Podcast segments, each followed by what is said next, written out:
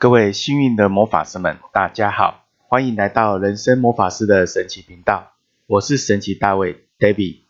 这集我们聊聊关于影响力炼金术的三个大架构，它是如何的整合出来，以及它的内涵是什么。上一集我们谈到呢，整个影响力炼金术其实就是整合你的生活跟商业之道。它其实里面有一个核心，这个核心就会从自己开始。然后再慢慢扩展跟影响，然后结合到你个人的创业也好、商品也好、服务也好，它其实是异曲同工之妙。同时，你可以见证由自己的定位开始做出发，一直到整个品牌的架构完成、行销、销售的过程当中，你会发现整个影响力炼金术从自己开始，完全是一气呵成。我来稍微介绍一下影响力炼金术的三个架构。第一个架构跟自己有关，也就是你是自己的磁力中心，影响力的磁力中心其实就是你跟你的关系。那在企业来讲，就是企业跟理念上的关系、信念上的关系，甚至呢，你再进阶的，哦，那就跟你的商品服务的关系。这个就是影响力中心，所以它必须要先定位。有了定位，所有。你跟你自己定位了，跟你自己内心定位了，跟你的信念定位了，那么你就锚定住，一锚定住，很多核心不变的道理，其实就是在这里。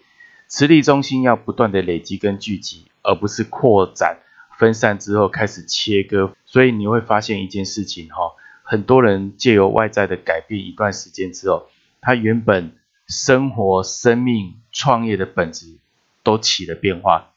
他开始远离自己原本的核心，你会说，哎，那有可能他行业转变啊，创业转型啊，其实都没有问题。我们在讲的定位跟信念，其实是关于一个人合乎最高宇宙平衡的道德跟品德。当你想要赚钱，这无可厚非，企业本来就需要赚钱，现金才能生存，没有错。但是，所有你该赚的钱跟不该赚的钱，其实就在你的信念跟定位上。所以，影响力磁性中心的本身，它对于定位跟信念，就是要去好好厘清，你想做一个什么样的人，你的企业要成为什么样的企业，你的产品要服务是什么样的道德依据在做服务的，这是一个非常非常重要的嘛吸铁力中心。所以，影响力磁性中心是一个我们最先要去发展，并且很久保持在你这一路走过去之后呢？不会那么容易被轻易改变的。第二层次呢，就是当你的磁力中心开始确定跟定位之后，你就要展开企划，让你的策略去布局。这就有关于行销企划，怎么从生活跟商业模式的彼此平衡。为什么我特别把生活加到商业模式？我们常常在做任何的商业行为，其实呢，都只是在想怎么卖东西赚到钱。大部分都只是在做单一循环或者是单一的考量。其实人跟人之间就是一种交易的存在的不同的个体，而这交易存在的不同个体是借由商品服务来做递交跟交换，同时产生不同的价值递收之后，你可以收到对方的金钱、现金跟资源，然后你又可以循环的去创造更大的能力跟服务，来赢得更大的什么群众跟什么客户的来临。所有的东西都跟人的关系有关，我们要关注的不只是我们的商品跟服务，而是要从整个人际关系以及人性，还有生活层面怎么样去注意、去理解、去观察，然后结合进来。每一个商业模式都会有它成功的道理，这个成功的道理其实不是你怎么去卖你的商品，而是先透过你要卖的人他们的生活圈子、他们的生活理念。他们生活的信念是什么？你的商品、你的服务可不可以从中找到一个可以突破的点，然后去结合进去？所以你不只要结合跟客户的关系，你还要结合到客户的生活当中。这是一个比较复杂，所以为什么它会归类到整个行销企划？因为行销企划是一个很长久、长远、系统化的思考。它不只是销售，销售其实是含在行销企划里面，销售只是其中的最末端那一环。但是销售不能只是销售，你还要整体不断的串联跟考量。第三个我们要来看的就是，当你的定位完成、策略完成，并且执行了，同时也得到成绩跟回馈了，你就会想要去扩展跟循环。